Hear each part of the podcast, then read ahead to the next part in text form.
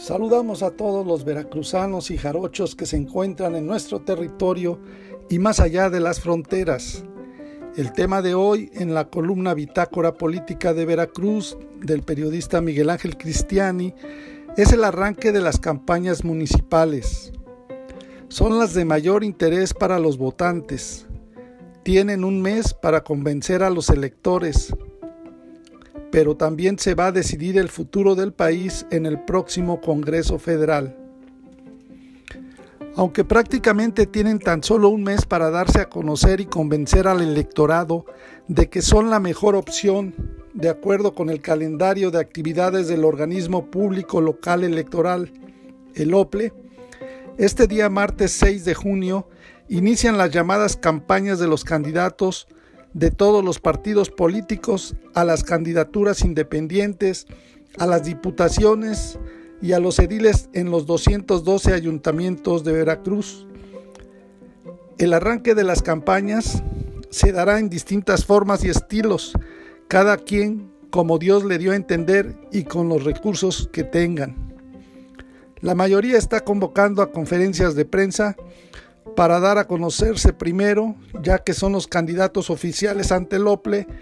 y también de paso informar de lo que se proponen. Aunque tradicionalmente las elecciones municipales son las que mayor interés logran despertar entre la ciudadanía, porque al final de cuentas, si conocen al candidato, se supone que puede tener mayor confianza de que les pueda resolver sus problemas. Ahora también es importante la elección de los diputados federales en estas elecciones intermedias de la actual administración federal, porque de los resultados que se tengan dependerá la mayoría de curules en el Congreso y en consecuencia la posibilidad de decidir y aprobar los cambios que se propongan en el gobierno. De ahí la importancia y trascendencia que tendrá la elección del domingo 6 de junio, exactamente dentro de un mes porque no solo es la más grande de la historia, como ya se nos ha dicho muchas veces, sino que también es la más cara por los presupuestos multimillonarios de que se disponen los partidos políticos y por el número de cargos públicos que se van a renovar. Las campañas electorales en los candidatos a ediles de los ayuntamientos comienzan este día y terminan el 2 de junio, cuatro días antes de la elección de acuerdo al artículo 69 del Código número 577 electoral para el Estado de Veracruz. Continuando con el proceso electoral del 4 de mayo pasado y hasta el 6 de junio, se debió de haber suspendido la propaganda gubernamental de cualquier ente público, aunque ya sabemos quién no le ha hecho caso y ha seguido con sus conferencias de prensa. La Dirección Ejecutiva de Asuntos Jurídicos del OPLE es la encargada de vigilar que se cumpla con la prohibición de publicar, difundir o dar a conocer por cualquier medio de comunicación los resultados de las encuestas o sondeos de opinión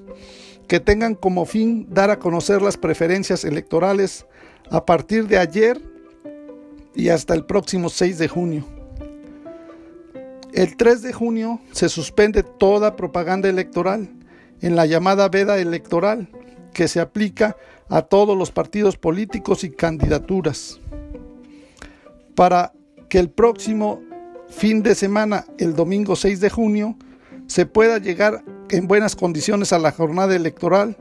que por tratarse de niveles federales y estatales será coordinada por el Instituto Nacional Electoral y el organismo local electoral, de acuerdo al artículo 171 del Código Electoral. Dos días después de la votación, el 8 de junio y hasta el 6 de julio, se tendrá que presentar el informe final de los resultados de la auditoría del PREP, de acuerdo al artículo 33 del reglamento de elecciones del Instituto Nacional Electoral. Y como esto no se acaba hasta que se termina, pues todavía seguirán con la interposición de recursos de inconformidad del 10 al 14 de junio, según el artículo 358 del Código Local. Por lo que seguramente que al final de cuentas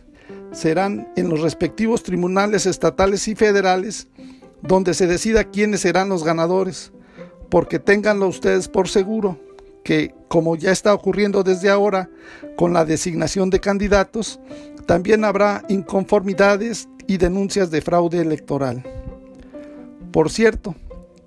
que ya se les cantó y advirtió el presidente de la República, Andrés Manuel López Obrador, de que pasando las votaciones, si continúa teniendo el control mayoritario del Congreso Federal Morena, habrá de enviar una iniciativa de reformas a la ley electoral para modificar las funciones y organización del Instituto Nacional Electoral, hasta hoy una institución autónoma, pero que pasaría a ser una simple dependencia oficial del Poder Judicial. Así que a nivel local, ya encarrerados, los legisladores locales, también siguiendo el modelo dictado desde la federación, van a proponer la desaparición del organismo público local electoral en el estado de Veracruz, como a nivel federal lo va a proponer el presidente. Para más información, contacta en nuestras redes sociales www.bitácorapolítica.com.mx.